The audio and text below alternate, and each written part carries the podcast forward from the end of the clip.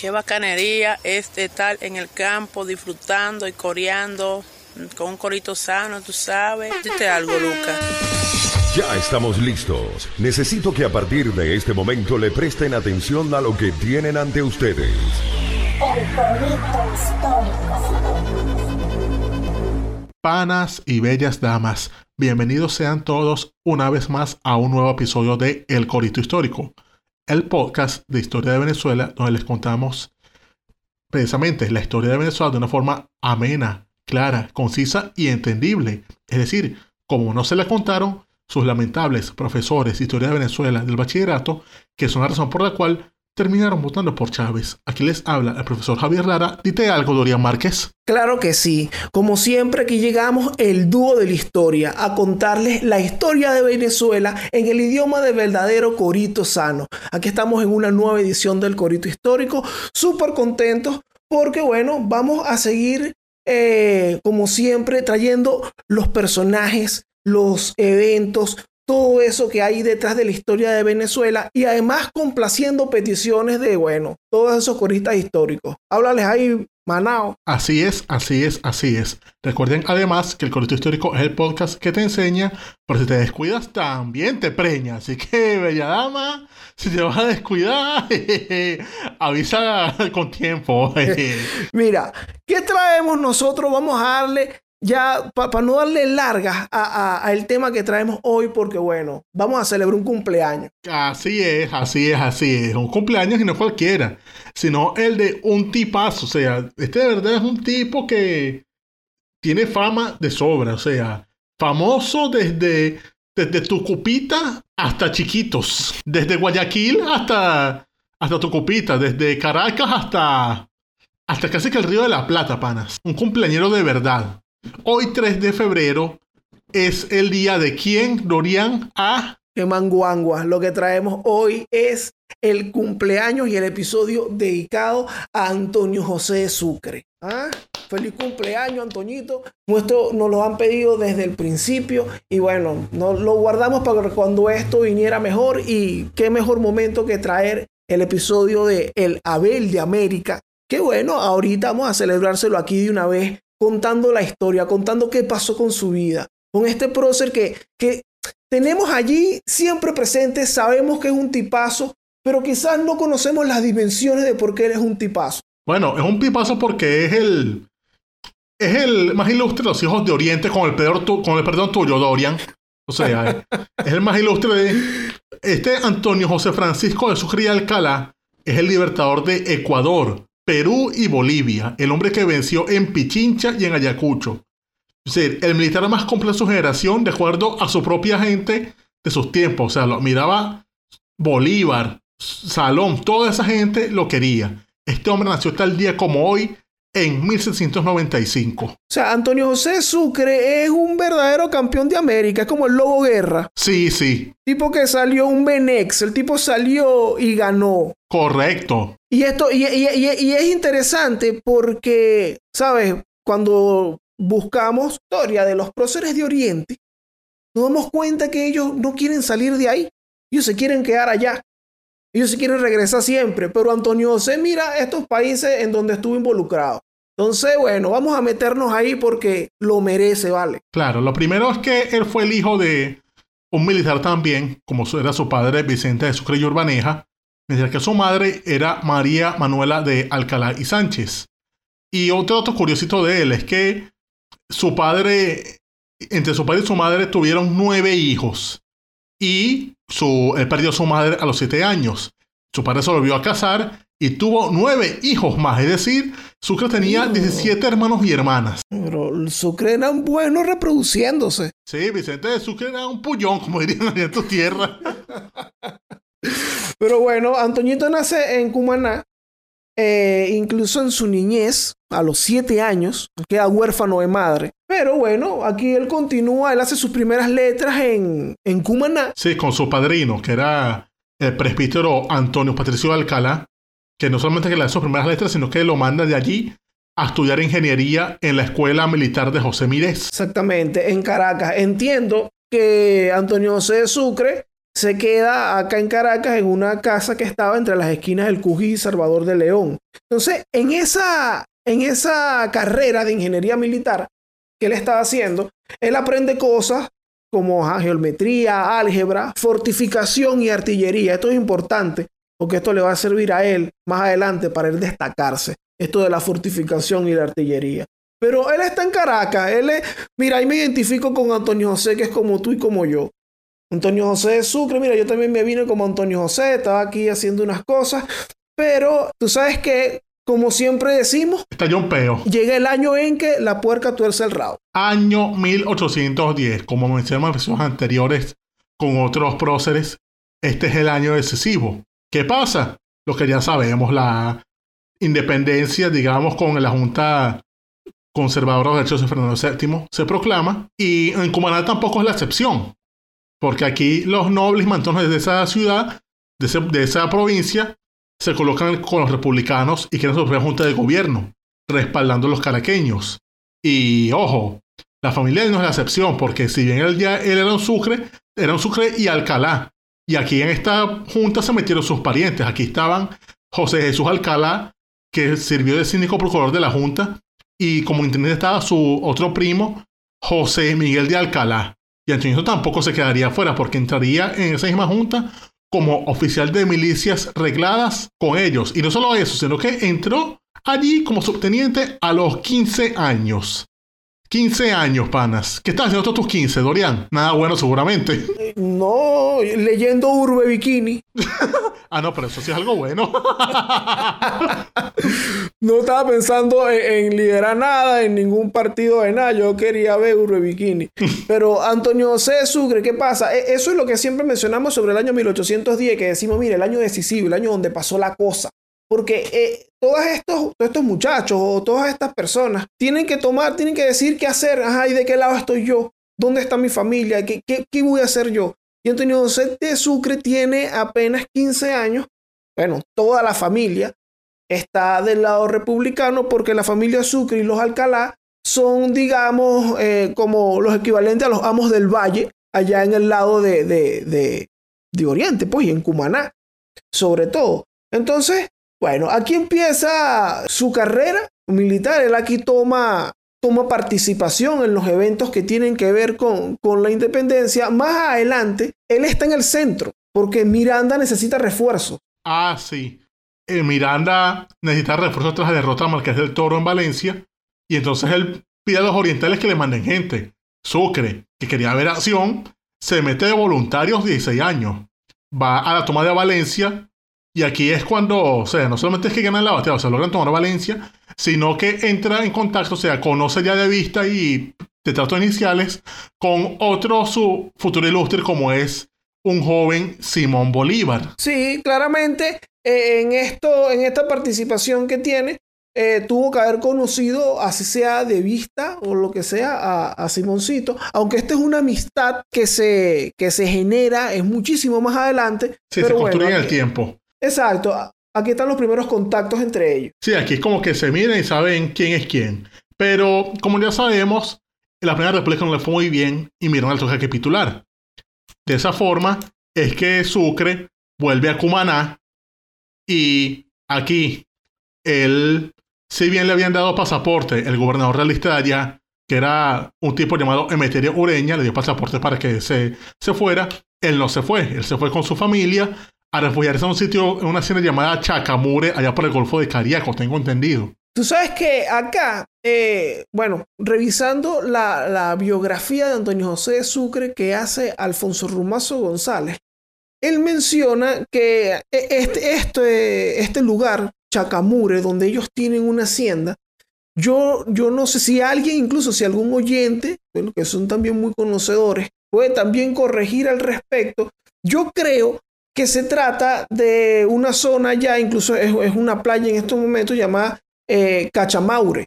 Ah, ok, fue un error de tipeo, digamos. Podría ser algún tipo de imprecisión, no sabemos si de, eh, sobre la zona allá de, de cercana a Cumaná, incluso Cachamaure está muy cercano a Cumaná, en donde los sucres pudieran tener allí una plantación y, y sus haciendas. Pero el asunto es que luego que se da esta capitulación de Miranda, como mencionó Javier hace un momento, que recordemos que ahí todo el mundo empieza a huir, los Sucre se ocultan en su hacienda. Eh, recordemos que en los orientales, en el caso de Mariño, Bermúdez y los demás van a parar a Trinidad, pero ellos se, se, se internan acá y tú sabes que, bueno, cuando llegue el año 1813, que es cuando empieza en el lado de Oriente la expedición de Chacachacare, que empiezan los orientales, empieza Mariño, Bermúdez y toda esta gente a tomar toda esta parte del territorio. Cuando se va a dar el sitio de Cumaná, a terminar de tomar ahí Cumaná, aparecen los Sucre a alistarse a las órdenes de, de Santiago Mariño, que es quien tiene el control en ese momento.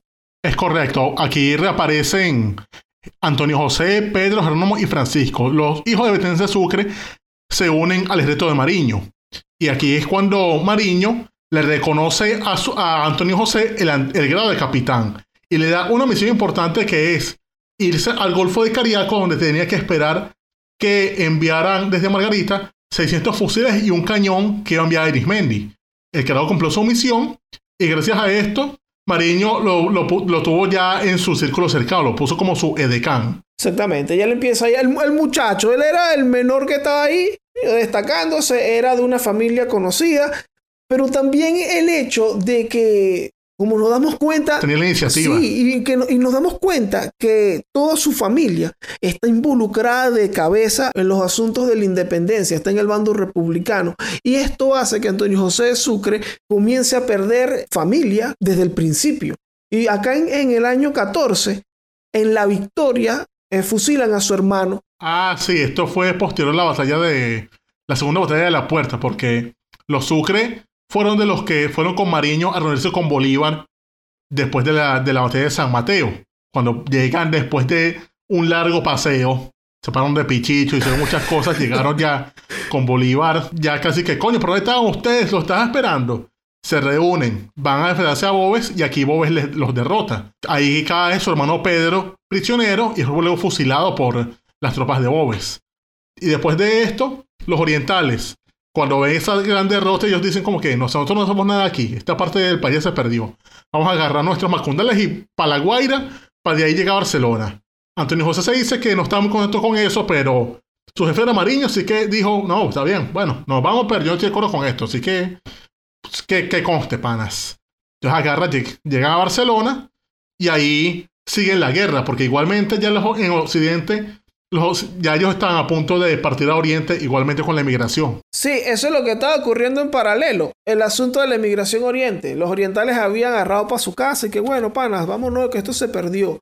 Y bueno, luego se enteran de que tienen que recibir toda esa visita y que además viene Francisco Tomás Morales tras ellos y toda la tropa de Bobe tras ellos. Entonces, eh, aquí es donde se dan los acontecimientos de Aragua de Barcelona. Ah, sí, que es cuando el ejército de Mariño, en este momento comandado por Bermúdez, debe recibir a Bolívar. Y sabemos que Bermúdez era un hombre de carácter muy poco dado. Y además Bolívar tampoco tiene buena reputación entonces y sabe que un enfrentamiento, que es que discuten ellos sobre quién dirige el ejército y Bermúdez se arrecha y manda a Bolívar al carajo.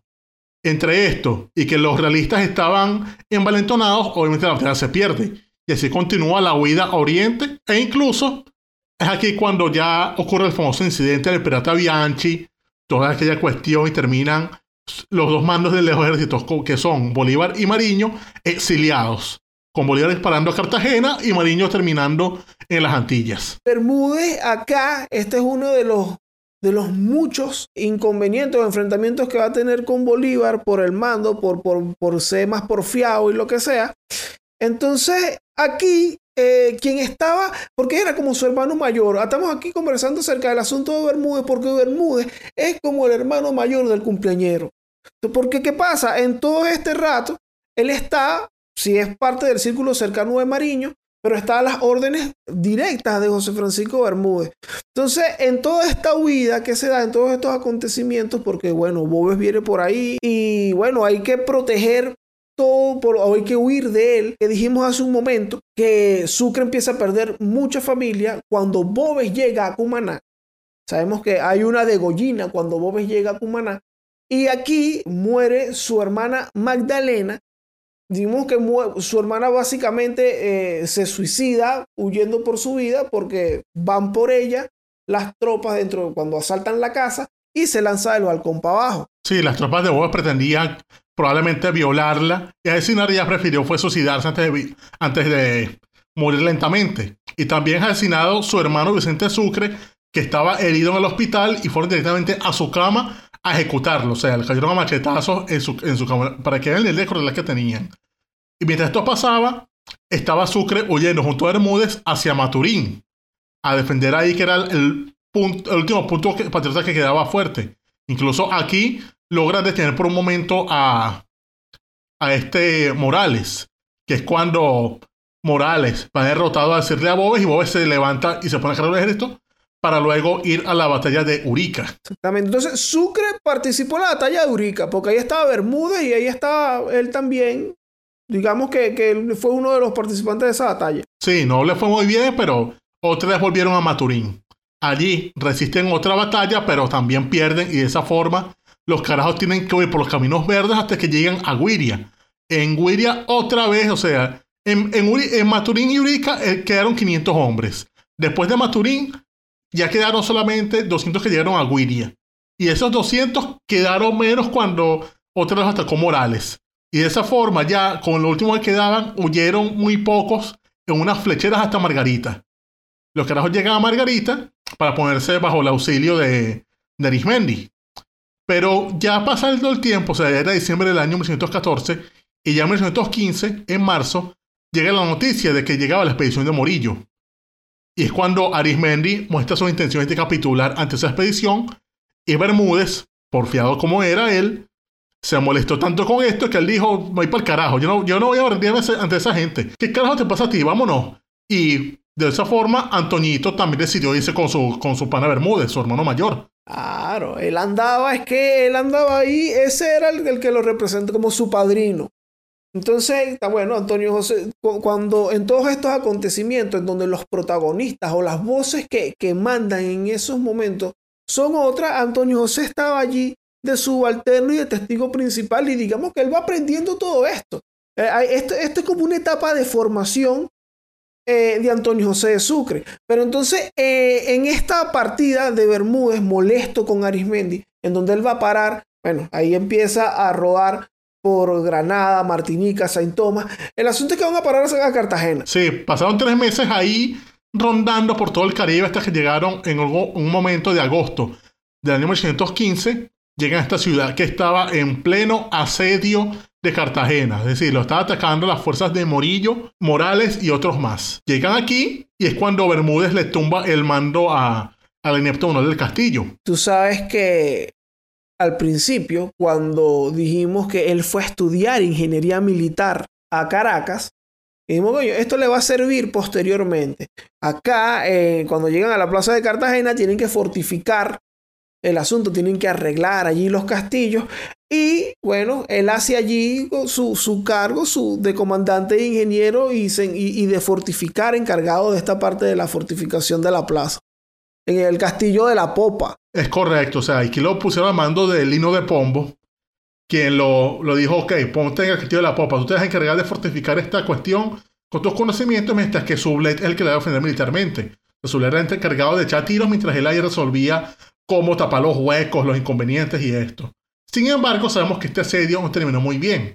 Y tras 100 días asediados, él e igualmente Bermúdez y otros venezolanos, la mayoría, sí, la mayoría de venezolanos, ahí estaban Bermúdez, estaba él, Mariano Montilla, Tomás Montilla y mismo Sublet, todos son los que se abordan el, unos barcos que tenía el Luis, Luis Michel Aury se montan en estos barcos y son de los pocos que logran huir de ese asedio, llegando primero a Jamaica con lo, con lo poco que tenían y de ahí parando ya en enero del año 1916 hacia los Cayos de Haití. Tú sabes que aquí estamos hablando de un Antonio José Sucre que tiene unos 20, 21 años un muchacho. Y todo, sí, toda la roncha que ese muchacho está pasando hasta este momento. Mira, esto viene, vienen de la batalla de Maturín, Urica, vienen huyendo desde todo eso, lo hicieron correr, fueron a parar a Cartagena. Y ahora llega Antonio José de Sucre, este muchacho de 21 años, a los callos de Haití. Y por ahí tenemos eh, un episodio que habla un poco de los callos de Haití, porque esto fue un desastre. Sabemos que la situación cuando se da la asamblea es que se forman dos, eh, dos bandos en donde uno es, bueno, antibolivariano y el otro está a favor de que Bolívar tenga el mando. Y aquí está Antonio José de Sucre, que uno está claro de que Mariño es un tipo dudoso. No es apto para el mando. O sea, aquí él estaba claro de que, coño, estos carajos están hablando de que Bolívar tiene que ser el jefe. Pero a su vez están de otro bando. Aurí, Bermúdez y Mariño conspirando para crear un mando colegiado. Sucre sabe que un mando colegiado no va a funcionar y él está con la propuesta de Bolívar. Pero a su vez él disiente como que, verga, está bien, Bolívar tiene razón, pero coño, yo no puedo poner el bando de Bolívar porque Bermúdez es el pana mío. O sea, Bermúdez, Bermúdez es el que me ha tenido me ha, me ha tenido a su lado, ha evitado que yo me muera. O sea, si ese carajo yo me moría de hambre. Y a su vez Mariño, con todo lo, lo bruja que es, coño, él es, mi, él es mi jefe. Entonces él lo que dijo fue, verga, yo una diatriba, ¿qué, qué hago aquí? Y simplemente lo que dijo fue, coño, no. Ay, Dios. yo no puedo seguir esta vaina porque po- el lado que me ponga voy a quedar jodido. Así que, ¿sabes qué? Voy para el carajo. Se retiró de, esa, reunión. Mira, es, es increíble. O sea, es, que estamos hablando de toda la roncha que ha pasado Antonio José Sucre y cuando llega a Los Cayos y se encuentra en ese semerendo peo que hay de que hay un bando, otro bando y otro por allá conspirando. Y en uno está su jefe, en el otro está quien es como su padrino, su hermano mayor. Y en el otro está Bolívar, que él está claro, coño, este tipo Bolívar sabe lo que hace. Y dice, no, vale, yo me voy para el coño, sean marico, vale. Y, y, y Antonio José Sucre simplemente decide irse. Se monta en un barco y se va de, me voy para el coño. Además estamos hablando de un muchacho que venía como con ropa prestada porque el asedio de Cartagena fue terrible, viene sin un peso y decide llegar a Trinidad, llega a Trinidad y ahí bueno, empieza, empieza a tratar de ganarse la vida. Sí, se pone a trabajar. No sabemos exactamente qué trabajó según las fuentes que hemos consultado, pero subimos que se puso ahí a trabajar de Rappi, de Uber, lo que se hacían entonces, pues. Exacto.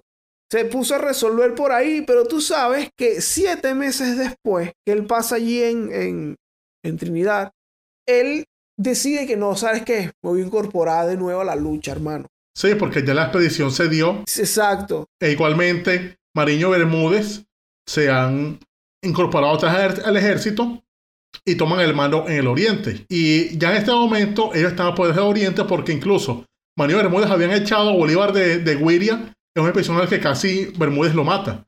Que es cuando Bermúdez iba, iba a caerlo con, un sable y si no, y si no es porque lo esquivó, Bolívar pelaba bola. Y entonces aquí ya estaban ellos y es cuando Sucre decide irse.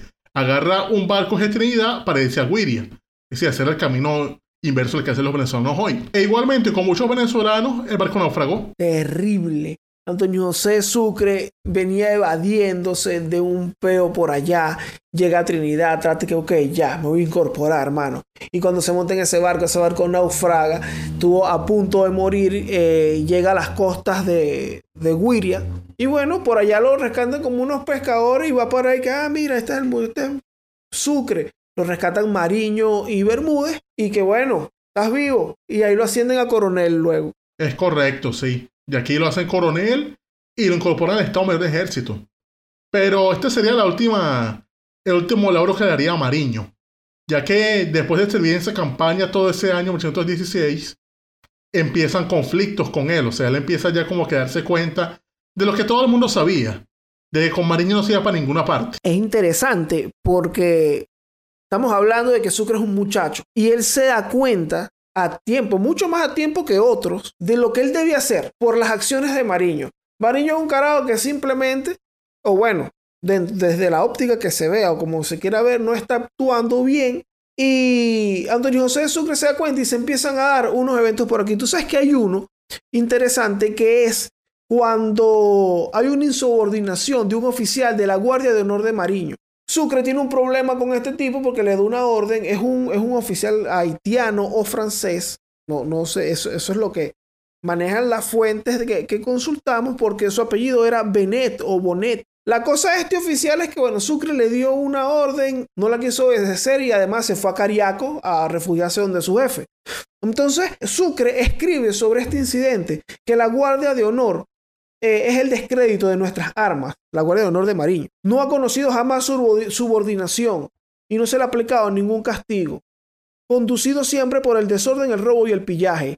Me avergüenzo de relacionar tales crímenes sin haberle bajado la cabeza a su autor. O sea, hermano, me da pena estarte contando eso sin yo haberle cortado la cabeza a ese tipo. O sea, un carajo que se da cuenta de que, coño, pero Mariño está mal acompañado. O sea, está rodeado un poco de brujas. Además, se ocurre otra cuestión que es que ya más adelante, el 8 de mayo de 1917, realizan algo llamado Mariño y sus cachimbos, es decir, aquí se reunieron Mariño, José Cortés de Madariaga y un montón de gente más, se montan por la avenida principal del Quepreña para hacer un consejo, un congreso que descansa la autoridad de Bolívar llamado el Congreso de Cariaco. Sí, vale. Esto, esto es un evento infame en la historia porque eh, si recordamos el episodio de Arismendi en Margarita, Bolívar declara la Tercera República y se le reconoce a él como jefe y Mariño como segundo. Comentamos ahí. ¿Qué pasa? Que luego va Mariño y hace este congreso que ha llamado la historiografía el Congresillo de Cariaco, en donde él se reúne con una gente y dice, bueno hermano, aquí el jefe voy a ser yo y esto eh, es en el nombre de Bolívar como jefe supremo, en el nombre mío. Y Bolívar obviamente no sabía nada de esto. Entonces, esto era un movimiento en donde Mariño estaba nuevamente intentando tomar el mando completo del movimiento a las espaldas de Bolívar. ¿Qué ocurre? Que eh, en estos momentos está Antonio José de Sucre y Rafael Urdaneta en Cumaná o en Cumanacoa. Si mal no recuerdo, están en Cumanacoa. Y cuando reciben esta noticia, Urdaneta dice, epa, mano, este tipo se pasó. Y Antonio José de Sucre dice lo mismo que no, no me caló esto. Sí, o sea, aquí un montón, básicamente Mariño alienó a la gente más seria que tenía. Y de esa manera, los pocos que le quedaban al lado, que, que eran gente seria, dijeron, coño, este carajo está poco serio. O sea, esa esta vaina es consultar.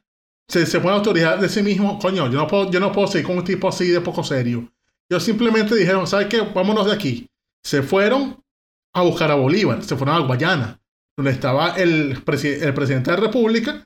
Hablaron con él para incorporarse a su bando porque no se calaba más falta de seriedad con Mariño. Y ahí es cuando Bolívar le da a él el mando de gobernador de la antigua Guayana y comandante general del Bajo Orinoco. Todo esto para organizar un batallón en esa zona, agarrando más soldados y esto, mientras a su vez Bolívar estaba encargándose del problema que era Piar. Mientras se le hace el juicio a Piar y mientras se le fusila a Piar, está Antonio José de Sucre en estas labores en el Bajo Orinoco. Pero más adelante, Antonio José de Sucre es comisionado. Aquí empieza. Esto, esto está muy chévere porque tú sabes que él es conocido, nuestro cumpleañero es conocido como, como un gran diplomático, un tipo negociador, un tipo conciliador. Y aquí es Bolívar incluso quien se da cuenta, quien pilla este talento. Bolívar es como un, un Johnny Pacheco. Mercado. Epa, hermano, ven acá, sí, epa, tú le echas bola, Antonio José. Ve, ve lo que vas a hacer. Anda a Cumaná y porque necesito arreglar ese problema de Mariño. Acabamos a fusilar a Piar para que, bueno, tengan por ahí también un ejemplo de qué es lo que es, que aquí no estamos jugando carrito, pero necesito que vayas para allá y uses la diplomacia. Eso, es lo que dice eh, Bolívar, Antonio José Sucre. La política debe obrar más que la fuerza en este asunto. E igualmente era hecho uno de estos políticos, porque Bolívar, mientras se daba esto, en todo este interín, él se había reconciliado con este Bermúdez tras una batalla. O sea, Bermúdez se hizo amigo de él y además Bermúdez salió con Bolívar porque le tenía tanto odio a Piar que hizo las sumas y las restas y se dio cuenta de que no, yo, yo con esa bruja no voy para ninguna parte, mejor me pongo con Bolívar. Y entonces eh, Bolívar nombra a Bermúdez como, como comandante de Cumaná para quitar la autoridad a, a Mariño. Y de esa manera, ok, le quita poder a Mariño y dice, bueno, vamos a darle el chance a Mariño para que se, para que se ponga al redil. Así que Sucre anda para allá y habla con él. Así es cuando Sucre se reúne. Entendido que fueron reuniones como cuatro días. Se reunieron cuatro días, estuvieron ahí conversando. Y al final logra convencer a, a Mariño, este Sucre, que ya le ganaron la partida. Y obviamente que el él seguía montándose en la escoba, él iba a acompañar también a Piar en su trágico destino. Él dice, está bien, voy a hacer algo, me voy para Margarita. Voy a ver qué prima consigo por allá, ahí está Arismendi y vaina. Me voy para allá y ustedes vean qué hacen. Es decir, tiró la toalla por el momento. Este fue una gran obra de Sucre que salvó a la República de, más sangre poderosa derramada. Sí, vale. Entonces, aquí vemos, empezamos a ver estos dotes que tiene Sucre, porque esto es básicamente evitando una de, las de los múltiples intentos de guerra civil que hubo, porque esto es, bueno, intentando básicamente la guerra civil, y allí logró Sucre. Se logra que Mariño, bueno, se vaya un rato, todo bien, pero tú sabes que, bueno, eh, es bruja. Sí, ya volverá. Ya volverá en otro, en otro, otro cuentico. Tal cual, tal cual él volvió. Pero tú sabes lo que te iba a comentar, un datico curioso aquí, que, bueno, de toda la familia que va perdiendo Sucre, en estos años también pierde otro familiar, en Cariaco precisamente, su hermano menor Francisco Sucre fusilado, Oh. por un ataque que hace Canterac, quien luego estaría en. Sí, quien luego estaría en Ayacucho. Él venía como parte de una, de la, de una expedición enviada desde España. Morillo dice, eh, hermano, Morillo está aquí. Eh, hermano, usted puede pasar por allá, por aquel lado, haciéndome esta un- una vuelta. Y bueno, la vuelta era que él pasara por ahí, que estaban unas guerrillas, unos muchachos por ahí levantados. Y bueno, en efecto, Canterac hace el ataque y uno de los capturados es Francisco Sucre y es, es fusilado allí. Entonces aquí Sucre, Antonio José de Sucre, el compañero de nuevo vuelve a estar de luto. Coño, pero ¿ya cuánta familia ha perdido ese hombre? Terrible. E igualmente, en este mismo año, lo nombran otra vez jefe de Estado Mayor bajo las órdenes de Bermúdez. Pero ya en el año 1919, en agosto, reconocen su estrella, o sea que el carajo ha, ha sido constante, ha hecho lo que se le pide, y lo ascienden a general de brigada el vicepresidente de Venezuela, Francisco Antonio Sea. Le da este grado que se lo ratifica Bolívar al año siguiente, el 16 de febrero, 1820. Y Bolívar, en lo que lo asciende, le da un cargo importante, que es que lo comisiona para que vaya a las Antillas a adquirir material de guerra. Y esta misión la logra con éxito. El carajo va a Saint Thomas y compra 4.000 fusiles con sus municiones. Y esto es un dato importantísimo, porque de acuerdo a Carachiola Parra Pérez, el carajo compró esas armas, esos fusiles, y le sobró dinero. Y no solamente que se lo le sobró, sino que lo entregó de vuelta al fisco. No, vale, qué tipazo.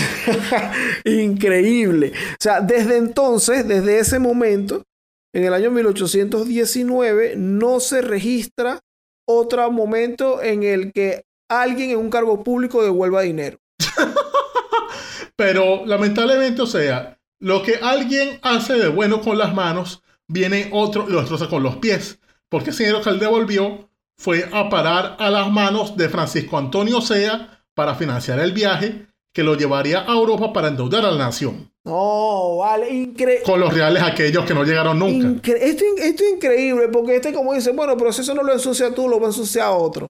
Y, y prácticamente eso es lo que pasó porque venía Antonio José, Antoñito, un tipo serio, un tipo recto, un tipo que no le gusta esta, estas cosas deshonestas, no le gusta andar con brujas, no le gusta nada ese asunto, devuelve el dinero, más nunca nadie devolvió dinero en- estando en un cargo público. Y viene Antoñito lo devuelve y sea lo agarra para viajar y pedir el famoso empréstito. Increíble, esto, esto es increíble, Antonio José. Tremenda vaina te echaron también aquí. Qué bolas. E igualmente este año, 1920, le dan la cartera de guerra y marina, ya que Urdaneta estaba enfermo, que era el titular de esa cartera, y lo pusieron a él interino. Y esto lo hacen cuando se une a la marcha del Libertador en Cúcuta. Es decir, ya cuando Bolívar es libertador, está a punto de ir a... a, sí, ya había libertado la Nueva Granada. Él se encuentra con, con, con Libertador acá y ocurre, digamos, que la presentación formal de su en sociedad según lo que cuenta O'Leary. Ya que O'Leary estaba aquí en la Bolívar y él le pregunta ahí como que, mira, ¿quién es ese carajo que viene ahí con ese caballo tan jodido? ¿Quién es ese mal jinete que se acerca? Y Bolívar le dice, mira, ese es uno de los mejores oficiales del ejército. Estoy resuelto a sacarle la luz, persuadido de que algún día me rivalizará. Es decir, aquí fue el momento en el que ya se sabía que Sucre era el hombre. O sea, Bolívar dijo, Bolívar aquí la predijo. Así mismo. Eh, Él estaba claro de que Antonio José Sucre tenía algo. Había un algo, ya lo había medido por ahí con el asunto de Mariño. Incluso un buen filtro fue el fusilamiento de Piari. Antonio José de Sucre, como el tipo que era, no era un tipo que estuvo o que estaba en contra de este asunto, que se había manifestado en contra o algo de este asunto nunca. Y bueno, ya le estaba claro de qué había ahí. Incluso por estos años es donde le encargan como que la segunda misión importante que él tiene. Correcto, es cuando lo mandan a Trujillo junto a Pedro Briceño Méndez y el teniente coronel José Gabriel Pérez a ser uno de los comisionados de la República para el Tratado de la Regulación de la Guerra entre Colombia y el Reino de España. Es decir, va para allá, se con los españoles y acuerdan este tratado en el cual normalizan la guerra, ponen fin a la guerra a muerte, hacen la guerra, digamos, más humana y firman el armisticio de guerra que se supone que duraría seis meses. Claro. Pero eh, eh, tú sabes que, bueno, este, esta es la segunda misión que él lo hace. Nosotros hablamos por ahí un poquito de, de eso. Esta es la segunda misión que a él lo hace famoso. Y bueno, posterior a esto, es donde, donde se dan los eventos. Él llega, él llega luego a Colombia, entiendo. Sí, llega a Bogotá y aquí lo, lo nombran, o sea, lo encargan de la campaña del sur. Le dicen, mira, vaya al sur. El 11 de enero de 1821 es nombrado para que, en reemplazo de Manuel Valdés, con una fuerza que debía operar en Popayán y Pasto. Es decir, ya aquí Sucre no, no vuelve más nunca a Venezuela, sino que empieza su marcha para ser libertador de Ecuador, Perú y todo el sur. Claro, tú sabes que aquí empieza una etapa, digamos que es como la, la tercera etapa quizás de, Antonio José Sucre, luego de todo este momento de su formación, luego Bolívar lo empieza a, a medir con el asunto de Mariño, con el asunto de, de, el tratado de regularización de la guerra, y ya su llegada a Guayaquil es cuando, es como, mira, termina de hacerte famoso. O sea, él acá eh, en su llegada a lo que es eh, eh, toda la planificación de la liberación de lo, de lo, que es hoy Ecuador, todo es un asunto donde él tiene que enfrentar ya por sí solo cosas nuevas. Porque él estuvo, bueno, siempre con Bermúdez, luego estuvo allí con Bolívar, con todo y que lo mandaban en sus misiones, él tenía ya Bolívar, pero cuando lo envían a Guayaquil, él se la tiene que darle por sí solo. Sí, porque ya aquí él es simplemente él, no tiene nadie aquí, o sea, no tiene apoyos, no tiene a Bolívar cerca, no tiene a Bermúdez, no tiene a nadie, es hora de él poner su nombre en las firmas. Y entonces lo mandan para acá cuando sabe que Guayaquil está en un problema porque los de Guayaquil se había levantado en armas y contra la, dominación española. Y ellos pretendían, los, los de Guayaquil, primero ser independientes por su cuenta, es decir, pretendían hacer una república de Guayaquil. Pero también se daba el inconveniente de que por el sur, por Perú, venía en camino San Martín, que pretendía también liberar Guayaquil y hacerlo a Perú. Sí, La situación de Guayaquil a mí me pareció muy interesante. Porque, bueno, precisamente esto es lo que está ocurriendo. Hay un levantamiento allí. Eh, hermano, vamos a, capital, a capitalizar eso. Dice, dice Bolívar, encomienda a Sucre en este asunto. Pero en Guayaquil la situación es compleja porque lo que se encuentran ahí son tres partidos. Está una gente que está a favor de Bolívar, los bolivarianos. Está una gente que dice, oye, no, nosotros deberíamos un país. Esto debería ser un país y ya. Y está otra gente que dice, no, mira, por vivir en San Martín, vamos a unirnos al Perú. Antonio José de Sucre necesita llegar, o sea, estamos hablando de que esto es una prueba poderosa porque Antonio José de Sucre necesita llegar a mediar en eso y a tratar de imponerse en eso, porque además están hablando de los aliados. Además de guerrear con, con, los realistas, estamos hablando de, bueno, el resto de las personas que están a favor, sí, de expulsar eh, el dominio español. Entonces, él llega acá, él empieza a hacer sus diligencias. Aquí está una junta de gobierno que está presidida por José Joaquín Olmedo. Entonces, en estas reuniones, en estas diligencias que hace Sucre, logran firmar un tratado en donde Guayaquil se acogía a la protección de la República de Colombia. Es como que, mira, si nosotros somos nosotros todavía, no es que somos parte de ustedes, pero porfa pueden traer a su ejército y nos pueden ayudar en la liberación, exactamente, en expulsar a los realistas de aquí. Después vemos. Pero sin embargo, ya llegaron para diciembre del año 1921 los embajadores que venían de, de parte de, de San Martín, de Perú que eran Francisco Salazar y José de la Mar. Y estos llegaban con el fin de tomar mando de, esa plaza militar y además de anexarla. Se pusieron a hacer lobby con, con los que eran más pro-peruanos, pero incluso aquí la Junta por un momento nombra a la Mar como gobernador de la provincia, pero aquí entra Sucre y haciendo gala de su de sus características de conciliador, de, de saber, de tener esa, ese poder de, de convencimiento, les dice que era preferible hacer frente al enemigo común, es decir, privó el sentido común en su, en su planteamiento, porque dijo, miren, ¿para qué vamos a poner con que si no, que yo soy líder de esto, yo soy de lo otro? Miren, ustedes no van a ser de un carajo si no vamos contra los españoles. Así que sean serios o, va- o vayan a ver si son, si reyes por, por cinco días de esta vaina. Es decir, se sobrepuso a intrigas entre peruanos, colombianos y guayaquilenses para decirles, mire, el enemigo está en Quito. ¿Vamos a ir para allá o van a seguir aquí jugando a la opereta? Esto es una muestra, chamo, de las dimensiones de lo que era capaz de hacer este cumané, este muchacho que venía aquí calladito, que estaba por allá haciendo unas diligencias, lo ponían a hacer una prueba, otra. Aquí él logra eh, imponerse y bueno, po- por, la diplomacia, conversando, negociando con incluso ante los enviados de San Martín. Además, él le toca, por ejemplo, eh, eh, en este rato, también hay que hacerle frente a, bueno, como tú dijiste hace un rato, el enemigo común y lo toca hacerlo por la fuerza, por las armas, porque hay una, una serie de enfrentamientos alrededor, que son ataques que hay por allí. Entonces, bueno, tú sabes que la vida de Guaya- Sucre tiene una vida muy intensa en Guayaquil, digamos, por todas estas diligencias que él tiene que hacer. Él tiene una vida muy intensa porque todo era la política y aquí hemos hablado todo un rato de que, mira, así este tipo ha ascendido y todo esto. Pero aquí en esta tercera etapa de Sucre, digamos, a mí me gustaría comentar sobre lo bien además que le iba a él en su vida social. Claro, tú sabes que él era un bolivariano. Él siempre quiso estar ahí, pa, mira, yo, a Bolívar el mejor, Mariño Marico, pum, all my homies hate Mariño, decía, decía Sucre. Y bueno, todo bien, él está, él está allá en Guayaquil, empieza allá a hacer vida social y tú sabes, hermano, que a él le iba muy bien con las muchachas. Ah, sí, era, era un carajo que levantaba. Claro, era un, era un carajo que levantaba, al parecer él era como todo calladito, pero entonces tenía como una alta labia por allí. Por ejemplo, en Guayaquil, él se relacionó con una mujer de nombre Pepita Gainza Rocafuerte. Tú sabes que a esta mujer, Antonio José Sucre, le ha lanzado una lírica, hermano. Coño, cuéntame a ver, a ver qué aprendo de, de- del, del Libertador del Sur. Mira, mira la lírica que se lanza Antonio José de Sucre en este asunto. Eh, ellos están en un baile. Ah, están ahí vacilando, están bailando Ponte que están bailando Me Rehuso. y se le queda, tú sabes que ellos iban con sus uniformes militares, sus medallas y sus cosas, pues, para los paris. Entonces, ese era su bling bling. Y se le quedó la medalla eh, enredada en la ropa, de, en el vestido de Pepita Gainza Rocafuerte. Entonces, cuando están tratando ahí de despegársela, Antonio José de Sucre lanza lo siguiente. Esto es una señal de que mis glorias le pertenecen.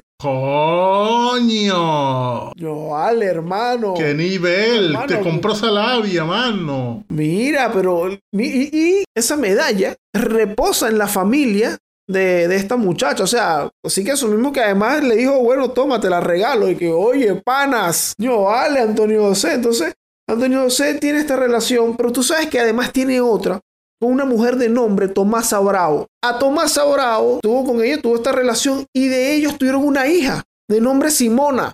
Imagínate tú. Ah, eh, la llamó Simona, según entiendo, por su admiración a Bolívar. O sea, él dijo, lo voy a poner a mi hija como tú, pana mío.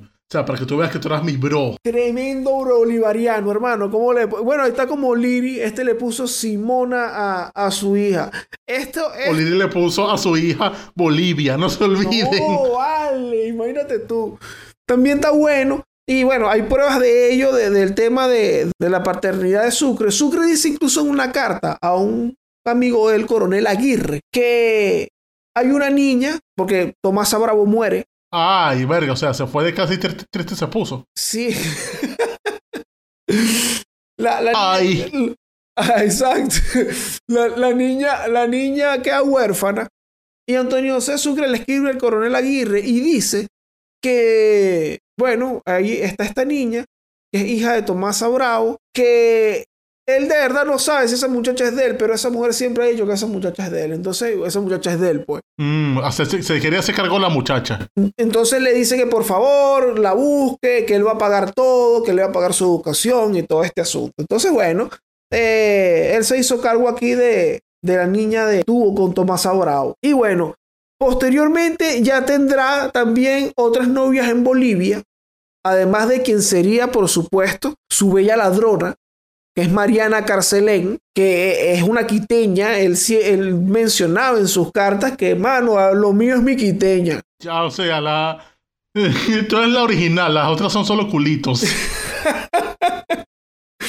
tal cual se lanzaba esa Sucre y además con otra, una mujer en Bolivia. Recordemos que, bueno, luego tuvo un paso con Bolivia, pero estamos aquí haciendo el inciso de sus, de sus novias. Tiene un hijo con una mujer en Bolivia que con, esta, eh, con esto ocurre que es un muchacho llamado José María Sucre, pero pasa que la mujer fue al tribunal eh, cinco años después, en 1835, de la muerte de, de Sucre, y a decir que mire, yo tengo este muchacho, como para presentar al muchacho. Ah, pero ¿cómo, ¿cómo sabemos que ese muchacho sí es hijo de Sucre?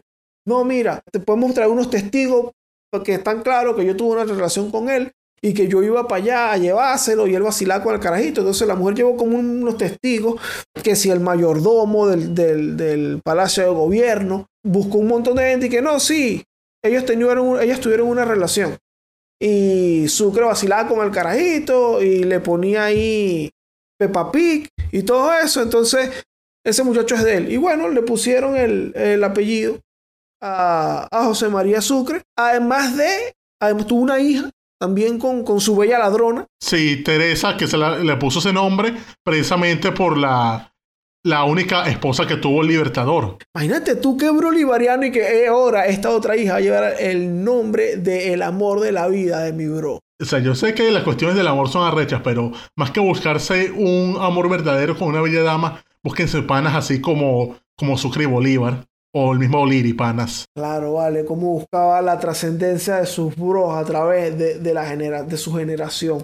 Pero bueno, la cosa es que en esta vida intensa que él tuvo con su novio, que tuvo este par de novios, bueno, y quizás otras relaciones que tuvo allá en Guayaquil, tuvo que también lidiar con los enviados de José de San Martín allá a, a Ecuador, a Guayaquil, que bueno, iban pendientes de anexarlo a Perú también. Pero lo, la gente de Guayaquil, ellos veían a Perú y decían, eh, vamos a ser peruanos. No, mijo.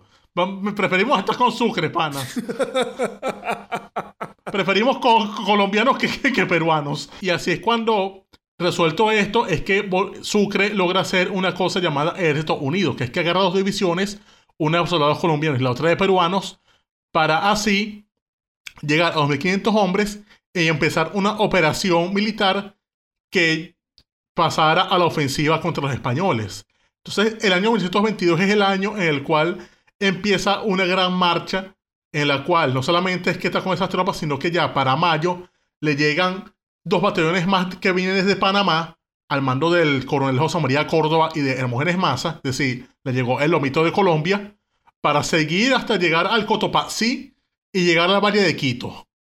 Es aquí cuando empiezan los, los preparativos para llegar al volcán Pichincha el 24 de mayo de 1822, hacerle frente a Melchor Aymerich, el jefe de los, de los españoles de, de Quito. Tú sabes que todo el rato antes habían tenido varios enfrentamientos con, con Aymerich. Es interesante también, Javier, que cuando dije hace un rato que él tuvo que lidiar con San Martín, pero él estaba decidido desde principio de año a ir a Guayaquil. Entonces, Sucre porque sabía que Bolívar estaba pendiente de ir para allá. ¿Qué pasa? San Martín, en todos estos eventos, para hacerlo el cuento corto con esto, San Martín va en camino a Guayaquil, Ajá. se entera que Bolívar está exigiendo que Guayaquil eh, reconozca que es parte de Colombia y él se regresa a declararle la guerra, se regresa a Lima a declararle la guerra a Colombia.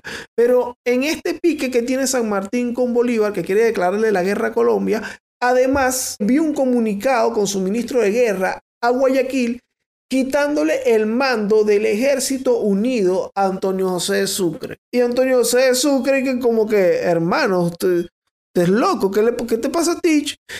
Antonio José Sucre primero dice que uno, tú no me puedes quitar el mando a mí porque... Ah, porque les arrecho. Primero, el ejército unido, o sea, yo soy el comandante en jefe de esto. Segundo, lo que hay que son unas tropas peruanas.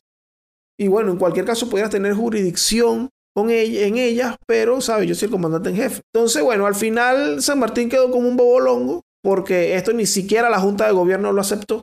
Y Antonio José de Sucre también tuve otra victoria. Y tuvo una victoria nada más y nada menos que sobre San Martín. Sí, o sea, lo, lo, lo bataneó, supo decirle, ah, tú quieres hacer las vainas como tú quieres, bueno, vente para acá y ponte a cargo de esto. Pero como San Martín estaba muy ocupado con el gran peo que siempre ha sido Perú, él no podía hacer nada porque significaba perderla y entonces le dijo como que, ah, no, no, no, haz la vaina como tú quieres, pues, está bien, o sea, creó un peo sin necesidad. Exacto. Y bueno, luego vienen, como mencionaste hace un rato, hermano, los acontecimientos del Pichincha, que bueno, aquí es una estrategia de Antonio José Sucre en donde parecida, me recordó un poco, según lo que entendí, estuve leyendo a lo que comentamos en algún momento sobre Bárbula. Treparon Treparon el volcán Pichincha. unas montañas, sí, que están en la ladera y que cuando en el paso de, de los realistas los emboscaron y los atacaron desde arriba. Entonces aquí se termina de montar a Antonio José de Sucre. Estamos viendo que tiene victorias militares, tiene victorias políticas, diplomáticas y además victorias con las bellas damas. No, vale, pero es que era un triple coronado de verdad. Necesitaba coronado, coronado, coronado, now, now. Por ahí hay otro highlight, lo que viene posteriormente luego de esta gloria, es el tema de la masacre de Pasto, o los eventos de Pasto. Lo contamos en una crónica negra de independencia, que es que el pueblo de Pasto primero se había rendido ante la República. El jefe de Pasto era un tal José María Obando. Él se, se adhirió a las políticas de la Gran Colombia y rindió al pueblo. Pero al parecer los pastuzos eran algo así como los margariteños en Venezuela, pero realistas, y se volvieron a alzar. Entonces se alzan de nuevo, Bolívar los enfrenta, pero no le da muy bien. Y es ahí cuando entra Sucre, que sabía que con una rebelión en Pasto no pueden llegar refuerzos para el sur. Entonces le iba a sofocar eso de cualquier manera. Y es aquí cuando en la Navidad del año 1823 va para allá Sucre. Y bueno, llegan, llegan a las entradas de Pasto. Y es aquí cuando los pastuzos vuelan al puente y se encierran en su pueblo. En, este, en estos eventos de Pasto, Sucre, que bueno, ante este asunto de haber volado el puente, dicen, los pastuzos a mí no me van a joder. Y digo, vamos a construir un puente. Y empezaron a construir un puente en medio del fuego y todo eso. Cruzaron el puente y bueno, después hacen todo lo que ya sabemos, en donde fueron casa por casa. Entraron a matar. No hay otra manera de escribirlo. Exacto, asesinando a cada uno, a- eh, casa por casa, asesinando a cada uno de los pastuzos. Entonces, aquí, eh, bueno, Antonio José está al comando de esto, tipo que además no tenía, eh, no le temblaba el pulso de hacer este tipo de vainas, y esto eleva más su prestigio dentro del campo militar. Además, Bolívar le hace muchísima propaganda a esto, y su siguiente highlight, su siguiente tarea, o sea, donde él está altamente involucrado y donde es muy conocido es en Perú. Sí, porque ya en el año 23 otra vez lo mandan a lo manda Bolívar a Perú para que se haga cargo de la empresa de allí. El Perú primero había llamado a Bolívar para que se hiciera cargo de esto. Pero como no podía viajar todavía, mandó a Sucre para que le, le hiciera la vuelta. De esa manera, Sucre presenta credenciales y es cuando Perú está en una- en un inconveniente muy grande porque, bueno, Perú siempre es Perú. Aquí está el, el problema entre el Congreso de la República y el presidente Rivagüero. Una vez más les digo, Perú es Perú, es decir, igualito a lo que fue Perú el año pasado. Por el presidente y el Congreso, en el cual Rivagüero quería negociar tal vez demasiado con los españoles, desenvolver una postura estilo Timoteo Zambrano, de ir a diálogo a juro, mientras que el Congreso estaba Estaba Claudio Fermín Rivagüero. Sí, estaba una pose de Claudio Fermín. Y el Congreso estaba molesto por eso y dijeron, bueno, no podemos ir con este. Llamemos al que es para liberar esta vaina. Entonces, coño, Simón Bolívar, vente. Y ahí cuando entra Sucre con un ejército y llega a Arequipa a hacer unas acciones con el general Santa Cruz. Lo nombran el comandante del ejército unido. E igualmente es cuando ya en septiembre de ese año llega Bolívar a Perú y empiezan a hacer las tareas que llevarían a todo lo que sería, bueno, todas las preparaciones del ejército. O sea, eso fue un año de preparación, ahí preparando el ejército, persiguiendo al enemigo, o sea, viendo dónde se escondía, viendo cómo debilitarlo, porque es un ejército muy grande. Todo eso es lo que llevaría a la batalla de Junín del 6 de agosto del año 1824. Por ahí tenemos un episodio de Junín. Correcto, sí, ya hablamos de eso. Y en esta batalla los carajos ganan. Y ya, más adelante, se aprueba algo, que es que en, en Colombia, en, sí, en Bogotá, por Trequiñuelas de Santander, comentamos un episodio, le quitan el mando a Bolívar. Le quitan el mando de, la campaña libertadora. Y, bueno, el que queda al mando de esto es nada más y nada menos que Antonio José de Sucre. Claro, Bolívar estaba molesto con eso, pero él sabía que con Sucre no había riesgo que se perdiera lo conquistado. Y es así cuando Sucre, al mando de las tropas, junto a Jacinto Lara, José María Córdoba y, otro, y otros cuantos más, llegan a Ayacucho y hacen frente a los realistas liderados por este, ¿cómo es que se llamaba Dorian? Por Canterac. Por José de Canterac y los derrotan el 9 de diciembre. Exactamente. Tú sabes que este, este tema de que, de que le quitan el mando a Bolívar y él no estaba tan contento con eso, al final, bueno, la- las cosas allí se dieron también para que Antonio José Sucre, que era un oficial, bueno, ya en este momento de la altísima estima de, de Simón Bolívar, estamos hablando de que ya eran tremendos bro y de que Sucre era un bo- bolivariano, aquí es donde se da la gloria de, de Ayacucho, donde él termina de ser nombrado como, o le dan el rango de gran mariscal. Y tú sabes que aquí hay un caso que a mí me parece, bueno, chévere, que el ejército que él comanda en Ayacucho es un ejército, digamos, americano. Americano, o sea, aquí hay gente en este ejército que van desde argentinos, desde gente que viene del Río de la Plata hasta guatemaltecos, panameños. Entonces, bueno, le- él lideró todo este ejército. Sí, esto era. Esto era como la canción de Proyecto 1, o sea, Exacto. son latinos. Todos los- ahí está toda esa gente que menciona a Marihuana en esa canción. Así mismo. Habla. Bueno, luego de esto, luego de esto, es cuando se dan lo. Posteriormente sigue hacia, hacia lo que son las provincias del Alto Perú. La situación de las provincias del Alto Perú, lo que ocurre con eso es que en principio formaban parte del virreinato del Perú. Carlos III va, se lo quita y lo hace parte del río, virreinato del Río de la Plata. Y luego, cuando llega Sucre, cuando expulsan ahí a, lo- a los realistas y llega Sucre, él dice, ajá, ¿qué es lo que quieren hacer ustedes? No, nosotros queremos ser nosotros. nosotros- Ok, bueno, reúnanse y, pongan, y pónganse ahí de acuerdo, pues. Entonces, esto es un problema porque el presidente de Perú es Simoncito. Era Bolívar. Es correcto. Y era un problema porque Bolívar estaba actuando en conformidad a su cargo. Es decir, él no podía permitir que una provincia se revela, una provincia del Perú se rebelara. Y entonces es cuando él le forma unos peos terribles a Antonio y le dice, mira, pana, pero ya esta gente decidió, o sea, ¿qué hago? Le va a pasar por encima de la voluntad del pueblo. Y además, han haciendo una cosa mejor. No solamente es que hicieron esta nación independiente del Perú, sino que la, la van a llamar con tu nombre. Se va a llamar República de Bolivia. Entonces, ¿estás en contra o qué? Sucre que, epa, mano, ya va. Estamos haciendo lo que quiere la gente y además no sabes, le vamos a poner tu nombre. Y Bolívar y que, ah, bueno, así sí. Sí, la gente, y no solamente, la gente no solamente es que estamos haciendo lo que quiere la gente, sino que la gente quiere que lleve tu nombre. Entonces aquí como Bolívar, ah, bueno, panas. No, contra ese argumento no me puedo oponer. Sí, sí. Entonces, bueno, así nace Bolivia.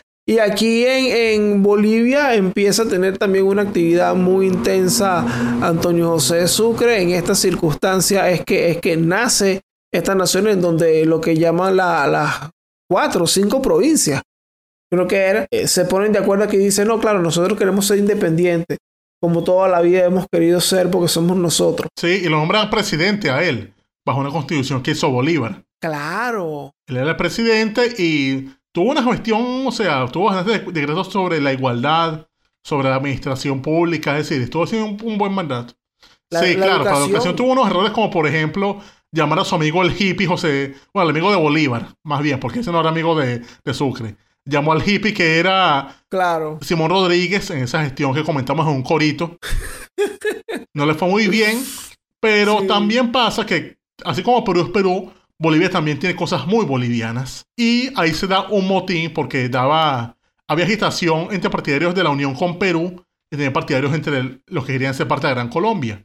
Y eso lleva a que hubiese una anarquía militar con los soldados y se arma un motín en la capital de la República, era Chuquisaca, donde se, se levantan en armas, van al palacio e incluso llegan al límite de que hieren a Sucre en el brazo. Y por ese entonces Sucre tiene que huir, o sea, renuncia al cargo y se va de, de Bolivia de vuelta a Colombia.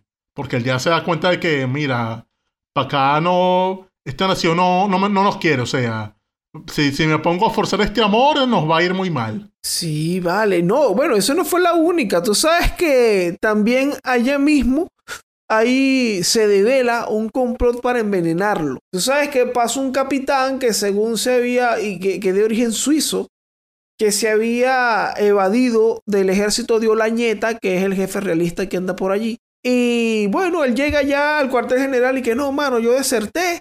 Y bueno, quiero estar aquí con ustedes. Ah, ok, dale. Y el tipo empieza a buscar aliados para ver quién quiere hacer la segunda. Mira, tenemos tanto y tal para envenenar a Sucre. Y lo- los tipos lo que pasa es que admiran demasiado al jefe. Sucre era él. Sucre era el verdadero tigre, el OG ya en ese momento y era joven todavía. Entonces la gente dice, no vale, tú eres loco. Lo apresan, develan el complot. Incluso Sucre envía una carta a Olañeta diciéndole que algo, Olañeta te pasa. Mm.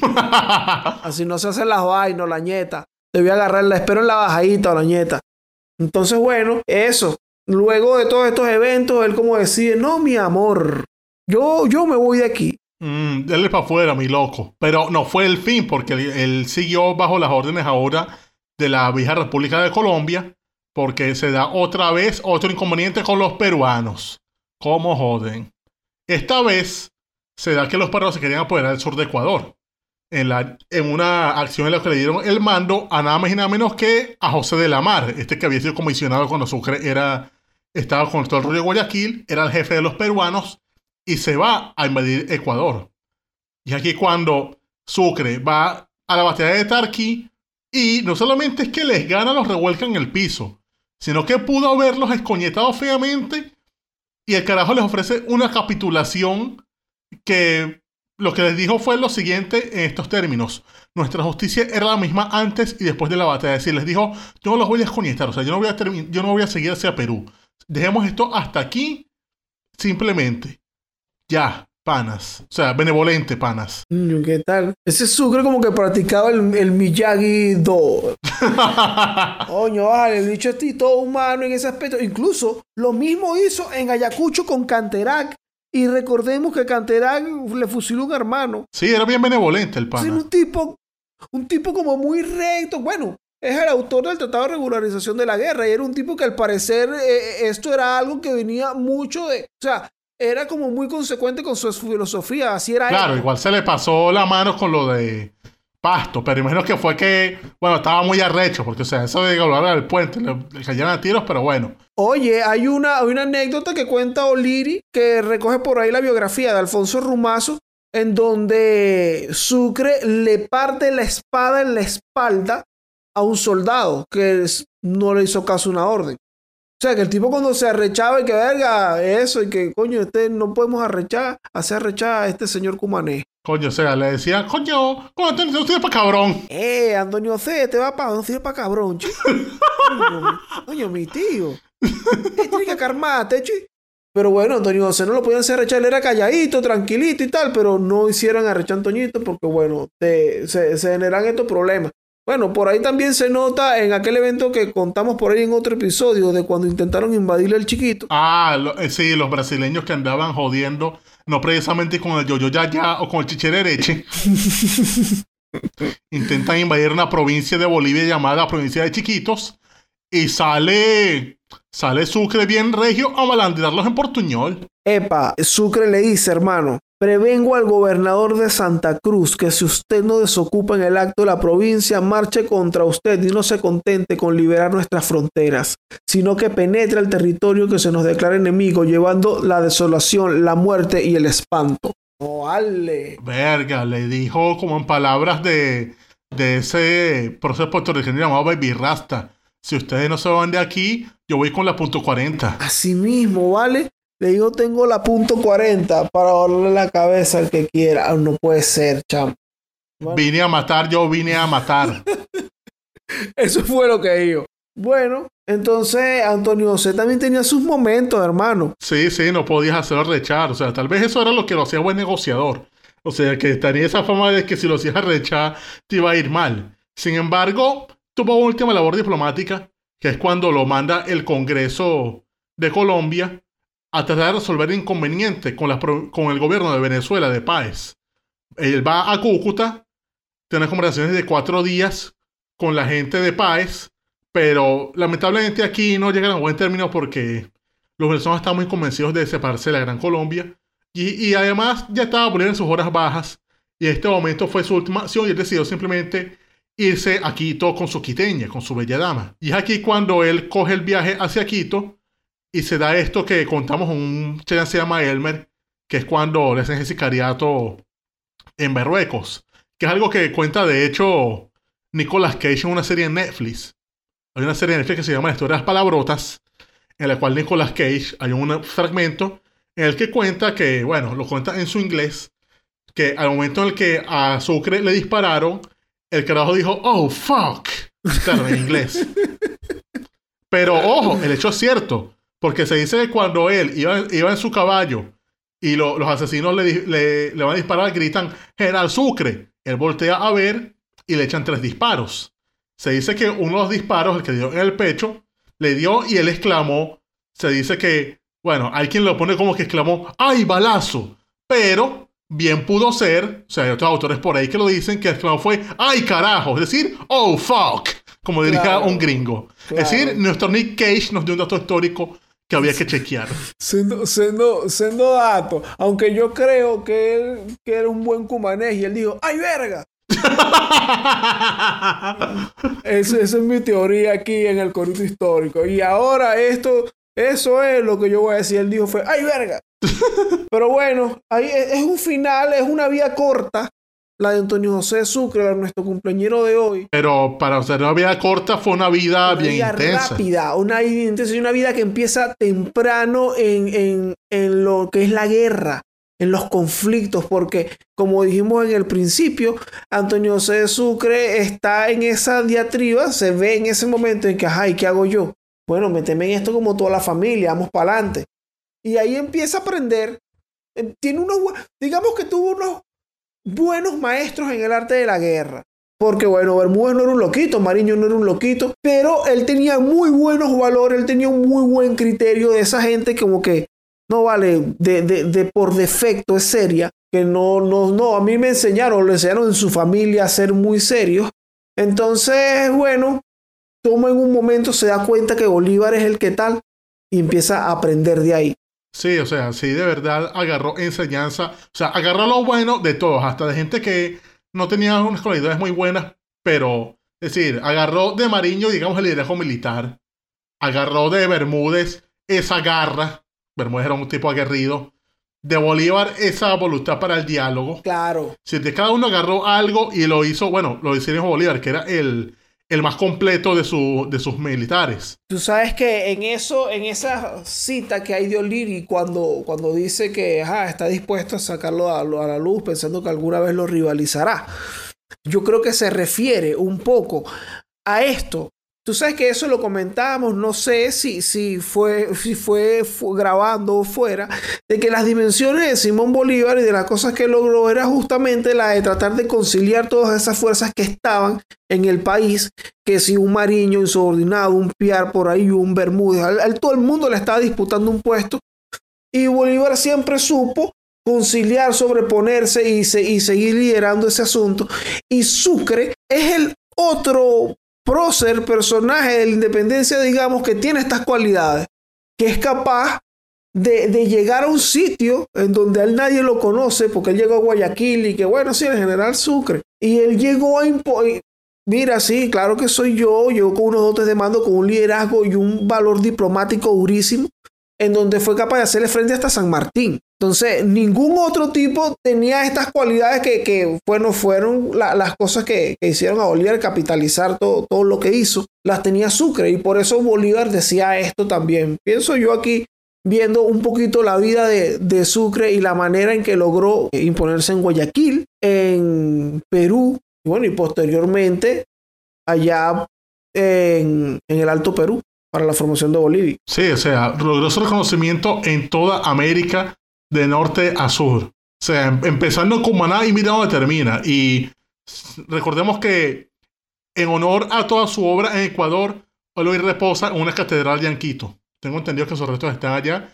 Y por esa razón es que en el Panteón Nacional, lo que hay es una placa en su honor, porque bueno, eh, tal vez, bueno, no creo, pero es porque repose allá. Porque claro, el Panteón Nacional está el reconocimiento a su, a su gran figura y todo eso como debe ser. Pero creo que ya esto es todo por el episodio, ¿no es así, Dorian? Sí, vale, nos extendimos bastante hablando del cumpleañero, porque el cumpleañero tuvo una vida corta pero intensa, como dijimos hace rato. Hay muchas cosas ahí, habrán. Ustedes quizás dirán, oye, pero se les olvidó decir cuando, no sé, Antonio José Sucre comió espagueti.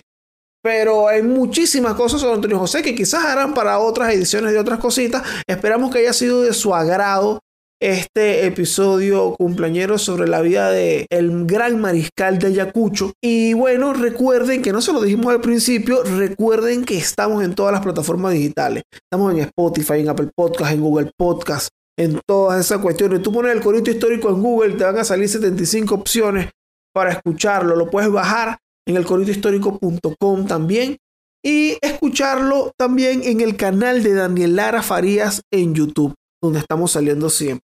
Háblales ahí, maná. Así es, así es, así es. Recuerden que además estamos en la cuenta de Instagram, arroba el corito histórico guion bajo. Nos recibimos las preguntas que ustedes quieran hacernos para ser respondidas en los chats. Se llama Elmer. ¡Eso! También en nuestras cuentas de Twitter, está toda la descripción, la, nuestra cuenta de Twitter y además están las fuentes bibliográficas que usamos para este episodio. Todo eso está allí, e igual los otros episodios relacionados a este. Pero bueno, panas, este fue el colegio histórico al cumpleañero Antonio José de Sucre, Gran Mariscal de Ayacucho. Me quité ya.